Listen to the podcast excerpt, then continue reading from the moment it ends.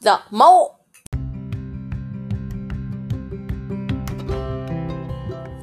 はい、こんにちは。ピンチョチャンス激励マダムのマオです。というわけでですね、今日めっちゃ寒いですね。外なんと、越谷市現在12度なんですけど、皆様いかがお過ごしでしょうか？なぎちゃんは絶好調でおもちゃで遊んでおります。シャリシャリきっとうるさい音が聞こえると思いますが、彼女のせいですね。今日は多分シャウトよりこっちの遊ぶ方が多いかな。さてですね、今日なんですけれども、えー、っとですね、これなんていうタイトルにしたらいいんだろうな。ちょっと今タイトル考えずにスタートボタン押しちゃいましたね。昨日もボケてたんですけど、昨日の収録ね、かなり内容ボケてたと思いますね。もうしょうがないです。あれはああいう私なんでですね。あうん、多分昨日はですね、本当に疲れてましたね。やっぱり4時半以降、朝の4時半からね、なぎに気を取られていると、本当に全然エネルギー足んないなっていうのがあったんですけれども、まあ、それはさておき。ああ、じゃあですね、ちょっと私があの、今、今というか、そのなんで自分キングダムとか悩み解決とかそういうことを始めたんだろうっていうところに立ち返ると、根本的にも目的としているところはですね、あの、自分の転職で、転職、うん、転職ですね。天の、天、天国の職なんですけど、転職にもっと近づきたいからっていう欲求があって、それがなんでその欲求があるかっていうところを、あの、ご紹介したんですけど、タイトル先に考えちゃおうかな。うーん、そうだな。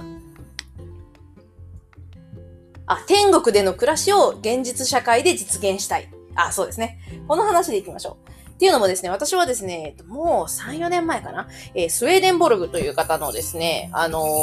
本、考え方に出会ってから、ああ、なるほどなって、割とですね、自分自身の体験とか生きてる感覚からして、その方が、そのスウェーデンボルグさんが言う霊界とか天国、地獄の話がしっくりきたんですよ。なので、それ以降ですね、結構そのなんていうんですかね彼が言う天国地獄、見たっていうんですね。彼はそこに行ってきたっていうタイプの、えー、18世紀に歩行で活躍された方ですね。なんか、すごい色々あるんですよね。科学者だったり、鉱山技師だったり、政治家だったり、発明家だったり、学者だったり、哲学者だったり、霊能、霊能者だったり、詩人だったりしたという、まあ不思議な方なんですけど、その霊界研究に没頭して霊界にいろいろ行ったりしたっていうのを、あの、文字に起こして、こう、こういうところだよ、天国はこういうところだよ、地獄はこういうところだよって言ってる人なんですけど、あの、もともと私も天国か地獄はないにしても死後の世界はあるんじゃないかとなんとなく思ってたんですよ。昨日の話も、昨日夜そんな感じの話をポケーっと言いながらしたと思うんですけど、これ今ね、シャリシャリやってるのなぎちゃんですね。なぎちゃん最近ですね、掴むことを覚えてですね、無理やり引っ張る、引っ張り荒らすというか、ね、あの、暴れまくっておりますが。いや、本当にもう、もおもちゃ壊すんじゃないかなと思ってますけどね。えーと、で、えっと、その、なんていうのかな。えっと、死後の世界があるとまず思ったのは、私が明晰夢と予知夢を見るからなんですよ。予知夢は最近あんま見ないですけどね。多分もうね、あの、育児系とこういう活動系を同時にやってるので、ちょっと体力が、あの、疲弊気味なんでですね、心身ともにすごいいい状態の時しかああいう予知夢って見ないんですよね、私。なんですけど、明晰夢は結構途中でやっぱ見たりするんですよ。えっ、ー、と、明晰夢っていうのは、その夢の中に5つ自分が夢の中にいるって分かっていて、夢の中の自分をコントロールできる状態ですね。なんで、空飛んだことありますかって言われた時に、普通の人はノーだと思うんですけど、私は感覚上はイエスなんですよ。人間の脳って、どっかの脳科学者が言ってたと思うんですけど、あの、イメージしたことと実際に起こったことの区別がつかないっていうのと一緒で、夢で実際に起こしてやるというか、自分で飛んだっていう感覚を持って、そのふわっとした体感とかを体全身の神経みたいなので感じたような印象を持ってるんですよ、私。なんで、空飛んだことありますかってイエスじゃないのかなと思ってて、まあ個人的にはなんですけど、まあそんな体感の経験があるんですよ。で、そういう経験があると、どう考えてもですね、人間っていうものが今この瞬間だけで存在してて、死んだらもう、なんて言うんですかね、あの、どうなるかっていうのが本当にないとかいう、ないはずはないなと。でもだからといって、宗教に入るってですね、宗教って、なんていうのか、もう決まってる内容じゃないですか。本当にそこが全部信じられるのかどうかを一回、一個ずつ私はだったら全部検証したいわけですよ。本当にその言ってること合ってるのかなみたいな。でも検証しようにもね、死後の世界知らないし、キリストに直接会ってね、話できるなら、まあ私も、チャネリングをね、すればいいっていう話もあるんですけど、でも、どちらかというと、キリストに何か質問したいよりかは、キリストが言ってたことに興味があるっていう話なんですよね。そういう意味ではブッダもそうだし。なので、宗教というより、本当にザ・スピリチュアルなんですよね。その見えない世界の探求が面白いっていうタイプで、かつ自分でその書いてあることは、やっぱり一つ一つ自分の中で真偽をちゃんと、あの、見極めていきたいっていうタイプなんですね。まあそういう前提があって、このスウェーデンボルグさんの言い分は結構自分の中でも、あ、しっくりくるなっていうのが多いんですよ。で、じゃあここに何が書かれてるかって話なんですけど、いろんな本が出されてるんですけど、えっと、私が、あの、好きな話はですね、あの、天国で、人々が、その、じゃ天国行った人は何をしているのかって話なんですけど、これがですね、役立ちなんですよ。役立ち。誰かの役立ち。これって実はですね、あの、現世でいうところのチョプラ博士も言っていて、自分の人生の目的を見つけるんだったら、あの、他の人にはできない自分に一番上手にできる自分、あの人人類への貢献、人類への奉仕できる役立つことがあると。それを探しなさいっていうのがですね、チョプラ先生も言ってる、チョプラ博士も言ってるんですよ。で、被ってるんですよね。私の、こう、なんか、ああ、いいな、言ってること納得できるというか、私も共感できるなっていうのを言ってる人二人はですね、同じこと言ってたんですよ。で、じゃあその じゃあその内容っていうのは何だろうって考えたときに、あの、役立ちっていう意味だと自分の能力を最大限に活かして、そして自分が世間とか人類にお役立ちできること。でかつ、そのですね、これに関してだと、あの、チョプラ博士はさらに言っているのが、自分が好きなこととか得意なことに関連するんですよ。大体こういう、その店名に近いような自分のできることっていうのは。で、なんで私はその好きとか得意っていうところに、あの、フォーカスするのかなっていうのを最初疑問だったんですけど、最近分かってきて、没頭できる強みっていうのは、やっぱその状態自体が、その本来ある美、例えばですね、あの、まあそうですね。お箸職人、お箸を作る職人がいたとするじゃないですか。そしたらそのお箸自体に美があるわけですよ。必ず追求していくと。その美により近づける、より一体感を持って近づけるのって、どう考えても没頭できる人なんですよ。それに。もうなんでこんなこと作らなきゃいけないんだろうとか、余談なこと考えてる人には、絶対没頭はできないし、没頭できないと一体感ある、本当の美のものは作れないし、その美があるものを作ることができたら、やっぱりそれが使う人にとっても価値あるものになるじゃないですか。そういう、なんて言うんですかね。突き詰めていくと、今の仕事も確かに近いんですよ。あの、IT 系のテクサポとか、あの、で、なんかこう、誰かが困ってるのを助ける仕事なので、それもその困ってる人からしたら、なんていうか困っていても、私みたいにそのサポート側の人間は知識があるから、それが困ってるっていう状態がないから、もうなんていうか、むしろこれが使えるようになる状態まで導けるわけじゃないですか。知ってる知らないのももちろん世界ではあるんですけど、やっぱり使い方が複雑だったりとか、もっと上手い活用法があったりだとか、やっぱサポートならではの知識もあるし、かつ、まあ、トラブルですよね。実際に障害が起きた時とかが一番厄介で、やっぱりそういう時ってもう本当に、例えば、うん、そうですね、パソコン開いたけど、インターネットに繋がらないから、ネットができないとか困るじゃないですか。そういう時に知識がない人だときついじゃないですか。どうしたらいいんだろうみたいな。そういう時にやっぱり電話して頼れる人がいるっていうのって強みだと思ってて、だからそういう意味では私はその今のテクサポ系も楽しいんですよ。楽しいんだけど、それ以上にまだあるのかなっていうのを探求したいっていうのが今の私の欲求なんですよね。なぜなら、あの、衣食住が全部満たされる状態になっても今の職場行くかって言ったら、60%から70%イエスなんですよ。おおよそそうなんです。なぜなら、その、やっぱりかかってくる電話とか内容のメール見てると、あ、困ってんだな。ここで困ってんのか。そうか。じゃあ、ここはこっとこうしたらいいのになっていう改善提案も浮かぶし、あとは、その、このその人の個性が文面とか電話では絶対出るので、あ、この人にはこうやって伝えたらいいんだろうなっていう、なんていうんですかね。その1対1の、その、それぞれのやりとりのコミュニケーション自体が好きなので、私は多分普通に仕事行くと思うんですよ。今、そのお金がもう全部あって何何も提供されるとしても。ただですね、その、え、なぎちゃん、寒い？大丈夫？シュン。うん。いい笑っているわ。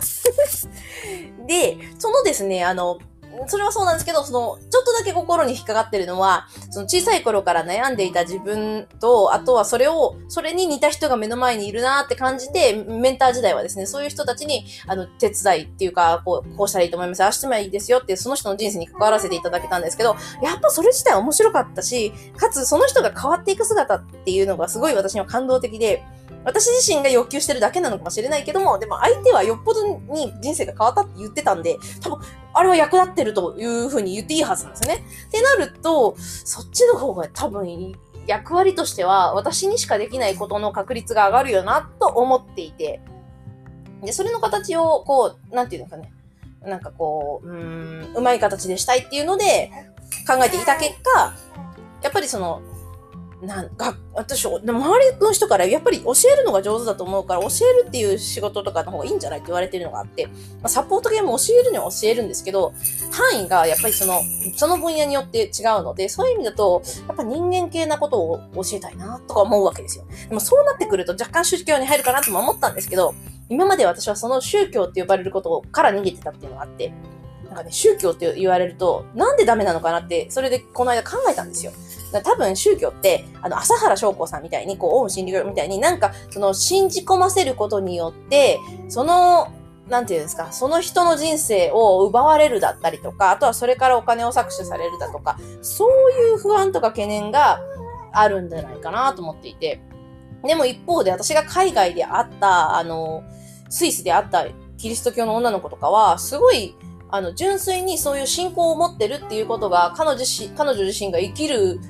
こと自体を輝かせてたんですよ。やっぱりだから何かを信じるものがあって、それが正義だったり、あの、なんていうんですか、人としての道理っていうところに合致してる場合、それを信じるっていうことが、なぎちゃんかわいいね、あった方がいい、いいというか、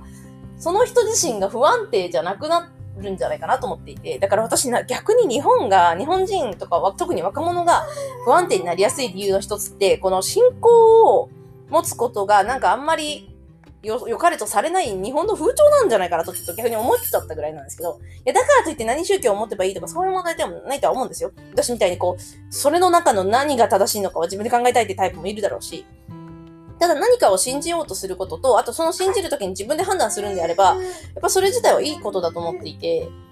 なので私も、あの、私の考えを押し付けるつもりは全くなく、逆にこんな考え方の人もいますよ、で、こんな情報もありますよっていうのを、まあ、提供できればいいのかなと思いつつって感じなんですけど、まあ、ともかくですよ。そんな感じの、あの、宗教に、っていう概念がね、私は嫌だったんだなと思いつつ、やっぱりそれでも、人間を解き明かしたい、自分という生き物を解き明かしたいってやっぱあるんですよ。で、それを解き明かした上で、その展開に続く人間のね、こう、道のりがあるんであれば、やっぱりもう、それ、せ全部こう、い一線、なんていうか一直線上にしたらいいんじゃないかなと思っていて。いや、それの何がいいって多分最終的に自分も生かされるし、だからその道を走ってること自体は多分自分も楽しいんですよ。で、かつそれが周りにもかなりいい影響を与えるっていう状態になるんだろうなと思っていて、それってウィンウィンというか全体性にもいいし、それをやってる自分もね、幸せなんだから、それでいいじゃないな。ので、多分、顔を捨てるという自我を捨てるとか、そういうこともまあ大事なんですけど、それ以前に、その、そういう道にもっと入りたいっていう欲求があるんですよ。なんかこう、根本的にその展開への道がそういう道なんだとしたら、根本的に言えば私はその、うん、自分を活かして、自分が、あの、うまく活用できる道のりで、生きていけた方が、なんか全体の役に立つならその方がいいんじゃないかと思ってるぐらいの、そんな感じのタイプの人間なんですよ。で、その中で、やりたいというか、良かったなと思う体感が思い出されるのは、その教えることとか、その人のお役に立つことだとか、その、なんかトラブル系の中に突入することとか、まあ、そうそういうのを書き始めて感じなんですけど、なので、うん、だから私は、私はですね、こう、死、死後の世界に備えてるというとちょっと違うんですよね。そうな、死後の世界でもそうなるんであれば、今から実現した方が、なんか楽しいというか、こう、有意義な時間が長いよな、とかちょっと思ったっていうのがあって。なぎちゃん、おい。でですね、で、こう、久しぶりにちょっとスウェーデンボルグさんの本を開けてたんですけど、そこでですね、ちょっとふとを見て、こう、引っかかったこと、単語があったんですよ。それがですね、嘘と嘘と、虚偽と、うーん、単語が忘れた。あれ？なんで引っかかったの？に表現の仕方を忘れ忘れちゃったんだろう。えっとですね、悪と、あの、まあ、要するに地獄に落ちる人は誰、どんな感じの人かって話なんですけど、それの単語がね、綺麗に出てたのがあったんです。あ、悪と虚偽。そうです。あのー、スウェーデンボールグさんは本の中でですね、地獄の状態とはその人の中で悪と虚偽が、虚偽が結びつくことですって書いてるんですけど、そう、悪と虚偽なんですよね。で、ふと思い出したのが、そう、私が、あの、自分問題で悩んでた時に、何がダメだったのか、何が一番そんなネックだったのかっていうのは、悪と虚偽なんですよ。自分は悪じゃないかとか、自分は嘘をついてるっていう、それに関する罪悪感が一番大きかったんですよ。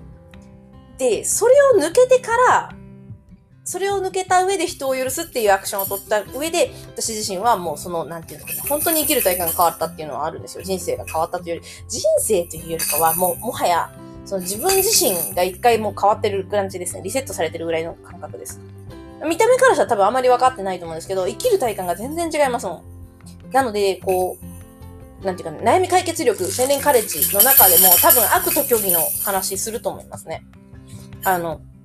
人間で、やっと、ちなみにそのスウェープテンボルグさん曰く、あの、悪も虚偽も全部死後の世界、死後、はい、死後に、えっと、まず人間が死ぬと精霊界っていう天国と地獄の分かれ道を判断するための世界に入るんですよ。で、そこの世界で、その今まで人生、人間で生きた人生、もう1秒足らずとも全部を振り返るっていう時間があるらしいんですね。なので、嘘も虚偽も全部、まあ、嘘も悪も全部バレるんですよ。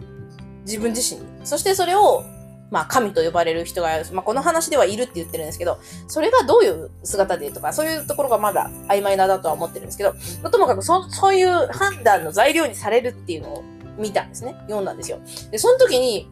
ああ、これかと思ったんですよ。いや、もう本当にね、生きる、あのー、人生を辛くするうちの一つはそれですよ。悪と虚偽です。悪と虚偽。悪いことをしたなとか、嘘をついたなとか、そういう、なんか自分の心の中で罪悪感を感じるようなことをするとですね、大体それがですね、一番重たいことになるんですよ。でですね、それで言うとですね、私同じような、また資料も2つほど持っていて、今、本棚の前に来たんですけど、国家。国家っていう作品知ってますかね？プラトンですね、プラトン。プラトンの国家というですね、作品があるんですけど、この中でですね、あの、冒頭でですね、出てるんですよ。あのー、お金持ちのおじいさんにですね、なんで、あのーあ、違う、お金を持ってることが何が良かったですかっていう話なんですけど、そのおじいさんがですね、名前なんだっけな？ソポクレスかな？ソポクレス。そう。ソポクレスっていうおじいさんが言うにはですね、結局、えっ、ー、と、あのー、お金があることは、その、最終的に自分が悪いことをしたとか罪悪感とかそういうものを持たずに死ぬためにとても有効だっていうような言い方したんですよ。それどういう意味かというとですね、自分の、あ、ここだ。うん。人はやがて自分が死ななければならないと思うようになると、以前は何でもなかったような事柄について恐れや気遣いが心に忍び込んでくる。っていう表現をしていて、そうなんですよ。なんか死ぬ前になったらどんどんどんどん、あの、年を取るにつれ、若者の時代はあんま感じないらしいんですけど、私はね、えっ、ー、と、時が過ぎるにつれ、どんどんどんどん生きる体感とか人生っていうのの何が大事かっていうのは、いかに悪いこといわゆるこう、恐れとか迷いとか、そういう不安とか、そういうものと遠ざかって生きることができるかが大事になるんですよ。で、このソポクレスさんは、お金っていうのはそういう意味で、そういう、なんかや、やってしまった罪みたいなものとかを生産するためには役に立つみたいなことを書いてるんですよね。そうなんですよ。この本文にも書いてありますね。こうして自分、あ自分の自分の生涯のうちに数多くの不正を見出す者は子供のよ、子供たちのように幾度となく眠りから覚めては恐れに震えたり、暗い不安につきまとわれて生きたりすることになる。けれども、えー、我が身を振り、あ我が身を顧みて何一つ不正を犯したも覚えのない者には常に楽しく、良き希望があって、老いの身を養ってくれる。っていう、こういう表現があるんですよ。で、私これを読んだ時に、あの、一つピンときたのが、まあ、もうもうその時点、その時点では、この読んだ時点ではもう結構自分自身の、あの、罪悪感とか、そういう過去の生きた体感はもう、あの、生産してあったんでよかったんですけど、友達で、こう、一人なんか、数年前の話なんですけどね、またちょっと長くなりますけど、あの、こう、そう、この間泊まりに来た友達ですよ。で、このだ、この間泊まりに来た友達が数年前に、その子そもそも私と地元が一緒で、で、あんまり直接会うタイプではないんですけど、たまに連絡し合うっていう不思議な友達なんですよね。でも結構、なんていうんですか。近い、なんか価値観として近いものがあるんでですね、結構、あの、話が合うんですよ。何回やっても。で、その子が、えっと、数年前に私がちょうどですね、今の夫と出会って、初めて、初めてじゃない、同棲し始めてぐらい、すぐのぐらい、ね、もう 1K のところ、夫のところにですね、1K の一人住まいに転がり込んだ私が、その時点だったんですよ。で、その頃に、その友達から連絡が来て、今日止めてくんない？なんかちょっと、その、住民トラブルがあって、ちょっと家に帰りづらいみたいな話があったんですね。で、私その時に、もう、もうね、もう浅はかな話だなとその時思ったんですけど、あの、その、その家でね、その、まだ私は居候みたいにこれ転がり込んだ感じだし、1K の家だし、部屋って言っても本当にその 1K のルームの方には、ベッドともう若干のちっちゃいソファーとテレビみたいな感じでもうしつきだったんですよ。だから彼女が来ても、どこでも寝かしてあげられないやと思って、もうこのソファーちっちゃいのにこんなところに寝かすのも悪いし、それもまだね、その、なんか、こう、私にとっても初の恋人だった夫と、あの、同棲し始めてぐらいだったんで、言い出せなかったんですよ。そんな話をするっていうの。で、断っちゃったんですよ。もうそれがですね、その断ったっていうのが罪悪感だったんですよ、私の中では。だってその子からしたらもしかしたら人生人生の一代ですごい不安だったかもしれないじゃないですか。今思えば別にソファーでもいいからとにかくおいでって言ってあげたらよかったと思って、もうそれをすごい悔やんだんですよ。で、それをこの話を読んで悔やんで連絡をしたんですよね。その子に、その日にメールしたんですよ。そしたらなんかですね、その友達はですね、面白いことに、数日前に私も違う内容のことで、私にね、私自身に対して、なんかすごいちょっと、ああ、なんかこう、申し訳なかったな、あの時はって思ったことがあったらしくって、で、それを連絡しようと思った、連絡しようというか、そう、それを罪悪感に思ったんですって。でも、その子が曰くは、なぜかその時はちょっと忙しさとかあれこれあって行動できず、で、その後私からメールが来たからちょっとめっちゃびっくりしたけど、なんかしてやられた、そう、私の方がこう、ちょっと早くから連絡する要件というか、あったのにって思ったらしく。まあだから、なんだろうな、不思議なご縁なんですけどね。まあちょっと最後の後半の話はちょっとまた今度は不思議なご縁。またこれはね、どちらかというとシンクロニシティ系の、やっぱご縁ある人なんだなとかそういう話になってくるんですけど、まあそうじゃなくして、その、結局、どんな人生だったかなんですよ。不正がどんだけあって、どんだけこう、何ですかね、後悔というか、後ろめたさというか、そんなものを持つかっていうものでですね、人生で変わってくるんですよ。っていうのを、あの、2000年前ぐらいですよね。ソクラテスの話だし、プラトンが書いてるやつだから。まあ、それぐらいの時点から言ってる人が、まあ、その、その時のお金持ちが言ってましたと。とか、あとはですね、あの、これはですね、ホーキンズ博士っていう、あの、自分の意識レベルを、あの、数値化したっていう研究をしてらっしゃる方なんですけど、この方もですね、あの、その意識レベルの意識マップがあるんですけど、一番低いのがですね、やっぱりですね、あの、恥なんですよ。恥の次で罪悪感なんですけど、要するに人間の意識が一番低い時、一番その死に近づく時っていうのは、恥とか、あとは罪悪感なんですよ。だから全部繋がってるんですよね。これはちなみにこの本を書いてるのは心理学者であり、お医者さんかな？お医者さんですね、どちらかというと。精神科医さんとして実際に本当に、あの、多くの患者さんを抱えた病院とかもね、やってらっしゃったような方なんですけども、まあ、そんな方が言う意識マップの一番低い、要するに死に一番近い人はどんな状態かっていうと、精神状態的には恥とか罪悪感、それに苛まれてる人が大体、なんていうか一番意識レベルが低いんですよね。っていうのを掛け合わせて全部考えると、結局のところ、あの、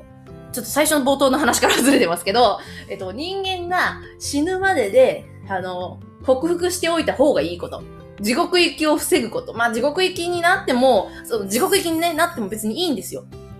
本人が望むなら。なぜかというと、地獄の人、地獄行きの人って快楽を望むので、逆に天国行きの人たちの言うこととか気持ち悪いって言って、自分から地獄を選ぶようにできてるんですよ。なので生きる体感なんですよ。何を選ぶかなんですよね。依存症、中、なんかアル中とかのそういう依存症の人が言うような内容です。つまり、何かに、もう、何かが良くないのは分かってるけど、そっちに惹かれちゃうみたいな、快感に惹かれちゃうみたいなのに引っ張られちゃう人は、そのまま、その自分の意思とかをちゃんと確立できないまま、死を迎えたとすれば、それは地獄行きになっちゃうんですよ。だから人生のうちで、快楽とか、なんかその、なんていうんですか、善に対する反対のこと、悪に関する、虚偽に関することに関わって、それをまあ、何の、何の言い訳をしようともやってる人です。やってる人です。思ったことすらです全部記録されてるらしいんですよ。その精霊会でチェックされるときって。なんで、どう生きたかなんですよ、本当に。で、そういう、あどう生きたかによって、地獄行きか決まるわけですよ。でも地獄行きっていうより、その地獄はどんなところかっていうと、その現在の体感がずっと続くんですよ。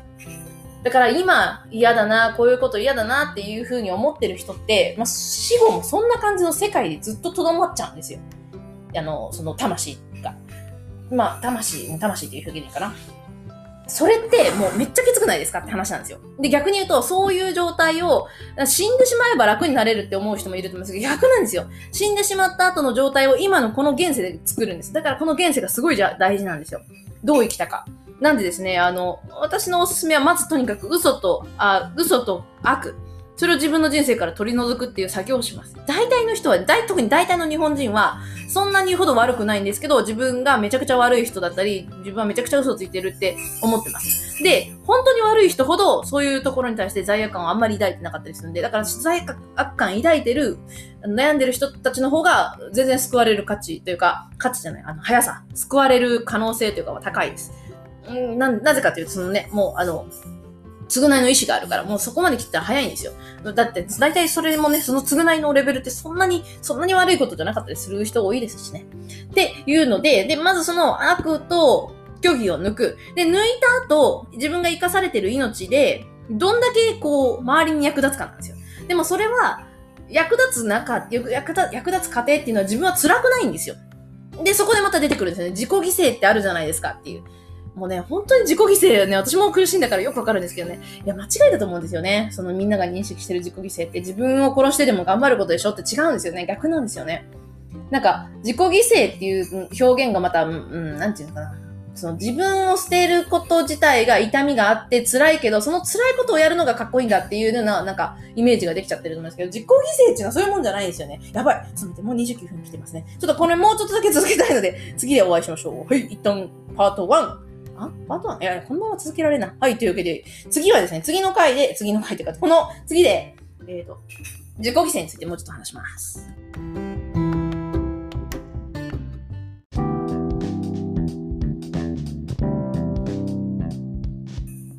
はい。ということでですね、自己犠牲なんですけど、えっと、じゃあ自己犠牲って一体どんなものを言うのっていう話なんですけど、さっきからずっと言ってる自我を捨てるによく似てるんですよ。だから、自分自身が何かできることとかアクションやってて、意外と、そのやってる体感とか、役立つ感触が楽しかったりするんですよ。そういうものなんです、本来。なので、なんかこう、自分が辛くて、誰かのためにだけなるっていうのってなんか違うんですよ。それだと、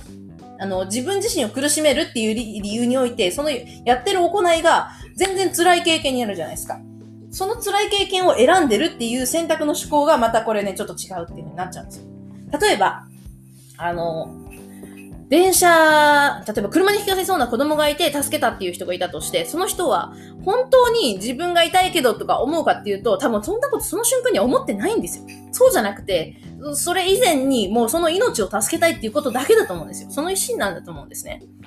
あの、私も今子供持ったから本当に思うんですけど、命って尊いなって思うんですよ。し、だから、そういう意味では、あの、こう、一人、ただ、ただ一人の子供をこんな育てるのにこんなにですね、大変だなって分かったわけなんで、つまり、ここに、この世に生きてる人はですね、誰一人としてですね、愛されてないはずないんですよ。かつ、素晴らしい存在なんですよ。だってみんなに手をかけられてるわけなんで。なかなかっていうことを考えると、だから必要ない人なんていないんですよ。絶対ですね、最強に役立てるし、最強に素晴らしい存在だし、自分が生きてる存在が誰かを喜ばせてる絶対あり得るんですよ。ねえねえちゃん。っていうトータルなもとで言うと、その自己犠牲っていうのは、もっと健全な表現というかででやっていていいと思ってて、最初の段階はまず自分が余裕を持てる、自分が社会の中で余裕を持てることを見つけること。ですね、何かできることで、何かできることをやって余裕を持てる状態を作る。だから最初は自分を満たすしかないです。なぜかというと、自分が満たせない状態で他人に満たし始めちゃうと、自分だけはなんていう風になっちゃうんですよ。自分も他人もみんな一体感ありますからね。みんなそれ全部合わせて一つの意識っていう統合意識ってよく言われますけど、本当そうだなって最近思ってるので、自分を取り除かれちゃダメなんですよ。で、それも他人に提供するのは自分自身なんで、なんで一番最初に大事にまず作り上げるべきは自分なんですよ。で、そっから、自分ができることが増えて余裕ができてきたら他人に与え始めるんですよ。で、そうすると、他人に最初与えるのはなんか尺なんですよね、いろいろね。でも、そういうのを与え始めることによって、相手が、相手に役立つっていう感触を得るんですよ。その役立つ感触がまた大きなこう自分の対しての喜びだってことがわかるんですよ。だから人間っていうのは自分でまず得て、それを今度は与えて、で、また与えた分でまた違うことを学ばせてもらうっていう、なんていうさ、学び学びの、こう、人生だと思っていて、それがすごい、謙虚な姿勢で取り組むと、さらにさらにどんどんどんどん自分も高められるし、周囲も良くなるしっていう、いいスパイラルに入るんですよ。これが多分自己犠牲だと思っていて、だから自分を犠牲にするっていう概念っていう言葉にはなってますけど、結果的には、自分が持ってるものを提供する、差し出すことで相手のために役立つっていう意味だと思うんですよ。だからそこに自分がなんか考えるとか、こう自分が痛いのにとかそういうこと一切抜きなんですね。一切抜きにして、相手に喜んで与えることができて、っていう状態になってるっていうのが、すごい大事。なのが自己犠牲だと私は思ってて、そういう発想で何かをし始めるっていうことができたときに、初めてその喜び、物、物事何でもですね、まず自分から与えたら、その与えた瞬間の感触で、それが本当に自己犠牲なのか、自分の自己満なのかがわかるんですよ。なんで、与えた時に帰ってくるもの、例えば赤ちゃんにミルクをあげるじゃないですか。そしたらもう喜んで飲み始めますよね。その姿を見るだけでも嬉しいとか、そういう感触なんですよ。誰かのために別に自分が何かしてあげたっていう発想を抜いて、自分ができることで相手に何かをした時に相手が喜んでくれたりとか、相手の役に立つ。まあ、それだけなんですよね。純粋にそれな、そういうのが多分自己犠牲、本来の自己犠牲だと私は思っていて。で、その自己犠牲っていう形を取れたら、その、なんていうんですかね。自分自身を活かして、周囲の役に立つっていうことがどんだけ面白くいいことで、楽しいことで、かつ、役に立ってるっていう意味で、こう、スパイラルに入るんですよね。高スパイラルに。まあ、そういうのが本来あるべきものじゃないかなと思っていて。で、私もよく似た状態の感触をもうすでにいろんな仕事を経験した中でさせてもらってるんですよ。なので、今の仕事でもいいし、でももっと自分のテーマに、人生のテーマに沿った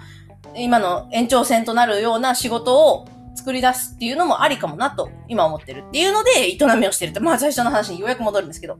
そういう意味でですね、私は今自分の活動をしてるっていう、自分の活動というか自分自身ができる、こう、あの、ことじゃないかなと思うことを形にしようとしている。もちろんこれも試行錯誤なんですよ。もしかしたら誰の役にも立たないかもしれないし。でもそれでもいいんですよ。その、なんていうのかな。何か役立ってるものは今の段階の私の中ではあるわけですよ。だからそれをひたすらやるっていうのを前提、え？なみちゃん今の大きなゲップ。あら、かわいいゲップ。何なぎ今の、あの、こうしてくれたの。合図中ってくれたの。優しいね。まあですね、そんな感じでですね、だいぶ話はずれましたが、まあいろんなところにぐるっと回って戻ってきましたけれども、つまり私が何かその自分で、あのこう、こういうことがやりたいなって思った根本は、こう自分を活かした上で自分もなんか活かす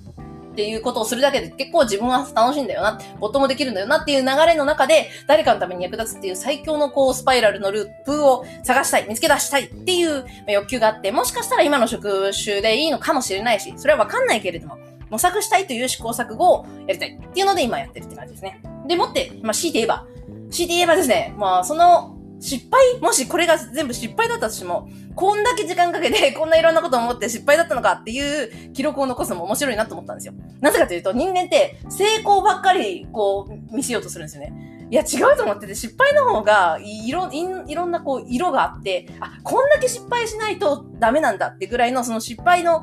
重さというか、量を私は共有したいなと思ったんですよ。いや、っていうのも、私の自身よく自分に対して言いかけるのが、どんな物事でも成功するのは、大体やってる内容の3割なんですよ。なんだ、打率と一緒です。バッターボックスでね、立って。打率いい人で3割じゃないですか、野球って。で、3割でいいんですよ、逆に言うと。10個やったら3つしか成功しないんですよね。あと7つは失敗なんです。見事なる失敗なんです。華麗なる失敗なんですよね。でもそれでこそその3つの成功が生まれるんですよ。なので失敗は山ほどした方がいいって意味で、私自身がこの、ね、長ったらしい、よく喋る自分だし、相変わらず聞きづらい番組じゃないかなってつくづく思ってるんですけど、エネルギーだけは振りまいてるかもしれないとか 勝手に思いつつ、まあそんなね、あの、今の家庭の自分自身をポンポンで、まあ記録しておこうと。まあ、それがきっと自分自身にとっても、いつか振り返った時に、ああ、そうそう、やっぱこういうの大事とかね、ああ、またこんなんだったんだ、ブーみたいな、そういう振り返りにもなるし、いいんじゃないかなというふうに思っていて、まあ結果的にね、ボイスダイアリーになっちゃったという話なんですけど、うん、まあでも、そう、だから悩み解決力洗練カレッジは本当に、やっていく途中はね、多分私教材作り言うほど好きじゃないんですよ。まあ楽しいんですけど、あの、やっぱり人に会って、人と喋るとテンションマックスになるようなタイプの人間なんで、今は十分高そう聞こえるかもしれないですけど、こんなもんじゃないですよ。やっぱりもっと、やっぱ相手いてなんぼなんですよね。なんで、なぎちゃんがね、もうちょっと喋れるようになったら、ぜひ二人で番組したいぐらいのね、なぎちゃん。まだちょっと早いな。あと1年ぐらい喋らないかもしれないですけど。ね、なぎちゃん。というわけでですね、あの、今日は本当に取り留めもない、いろんなぐるっと回りましたけど、あ、うん、そうですね。で、そうそう、ちなみに最終的にもう一個それの話で延長戦を言うと、前沢、前沢優作さんか。私知らなかったんですけど、その、ゾゾ、ゾゾタウンの社長さんだった人今、確かヤフーに売り渡したんですね。で、その方が、あの、お金はなくなった方がいいって言ってる発想だっていうのを聞いて先日、ああ、それ、天国の話だと思って、起業家の人ってですね、実はですね、すごい世間に役立つ、役立つからお金になるってことを、その流れで順番ね、お金を先に優先しなくて役立つことを優先して、結果的にお金も手に入るっていう経験をしてる起業家さんって、天国行きなんですよ。なぜなら、さっき言ったように役立つを知ってるからなんです。役立、自分を役立てるためにどうすればいいかでやってるから。まあ、それにプラスお金がついてきてるみたいな発想の人が一番美しい、美しいというか、こう、すっと展開に、展開直ルートっていうか、今の時点で、その展開での暮らしと、大して変わらない暮らしができるっていうような状態の人なんですけど、前澤さんがそれを言ってたので、あ、なんだ、普通のビジネス家でもそういう風に言う人いるじゃんと思って、ちょっとほっとしたんですよね。私はどちらかというと、あそこまでで、でっかいね、こう、なんていうか、あの、人目に触れるようなことにならないんじゃないかなと 自分で思ってるんですけど、まあ、こんなね、うるさいキャラでね、ちょっと個性強すぎでしょって私自分で思ってるんで、まあ、なので、まあ、そう、それはその規模は何でもいいんですけど、とにかく、その、なんていうんですかね、その、どんな道から入っても人の人生って、結局、本当にこう、わかる、わかるというか、いい経験をしていくと、たどり着くのは多分、この、展開での生き方につながる道なんだろうなって思ってるんですよ。でも絶対その途中には嘘と、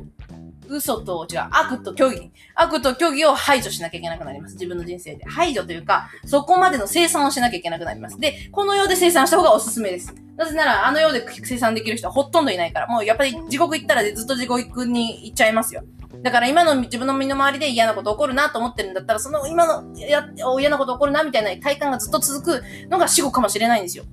なければいいですよ、死後の世界がね。でもあったとして、そういう世界だったとしたらどうですかって話なんですよ。うん、なんか、私はその感覚が、あの、なんとなくそう、そう来るだろうなっていうのを生きているながらにそう感じるんですよね。魂というか、こう見えない力みたいなもので、なんかいろんな日々の生活をしててつくづくそれを感じるので、まあ、今日はそんなね、そんな発想で私は今、もうより自分を活かす仕事をあるならばそれにこう、なんていうか、もっともっと自分を活かしたいなっていうことの試みをしてると。ただ、それが一言を言いたかっただけなんですけどね。超長くなっちゃいました。はい。ということで、なぎちゃん。ね、そろそろ退屈だね。お母さんと遊ぼう。というわけでですね。今日は余談はもうないです。ね、いや、ここ最近ですね、余談実は収録してるんですけど、なんかしょうもない余談だなと思ってですね、カットしちゃってるんですね。というわけでですね、なんかもうちょっとね、面白い話もしたい、面白いというか、余談もしたかったんですけど、今日は山ほど余談入れて、ぐるーっとね、回ったと思って、何してんのなぎちゃん。指両方手に入れて、口に入れてるの。それ入らないでしょう、なぎちゃん。はい、ちょっとだけましたしまこれ、なぎ？あー、ねちょねちょねちょ。これね、きっとね、もうすぐね、歯が生えるんですよ。なんか歯茎見ると、ポコポコって、こう、下の歯茎の方に、あの、歯の、ここう、輪郭っぽいのができてるんで、それがむずがゆくて、手に、口、ずずーっと手を入れてるんですよ。口にもごもごもごもごしてて。それのせいじゃないかなと最近はちょっと分析してるんですけどね。いや、そんな感じですね。今日はなぎちゃん、あんまりシャウトしなかったですね。はい。というわけで、いや天気悪いですけど、あっちっちーな話をしちゃいましたね。喋ってても熱くなりました。はい。というわけで、激励はダブのワオでした。また明日。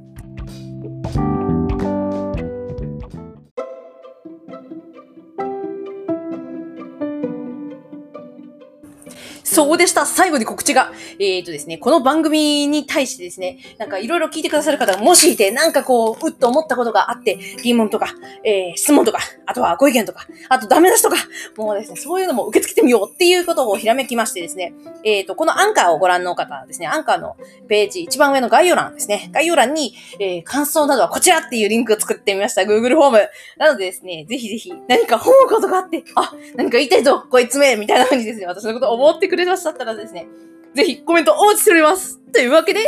改めて、激励マダムのマウでした。また明日。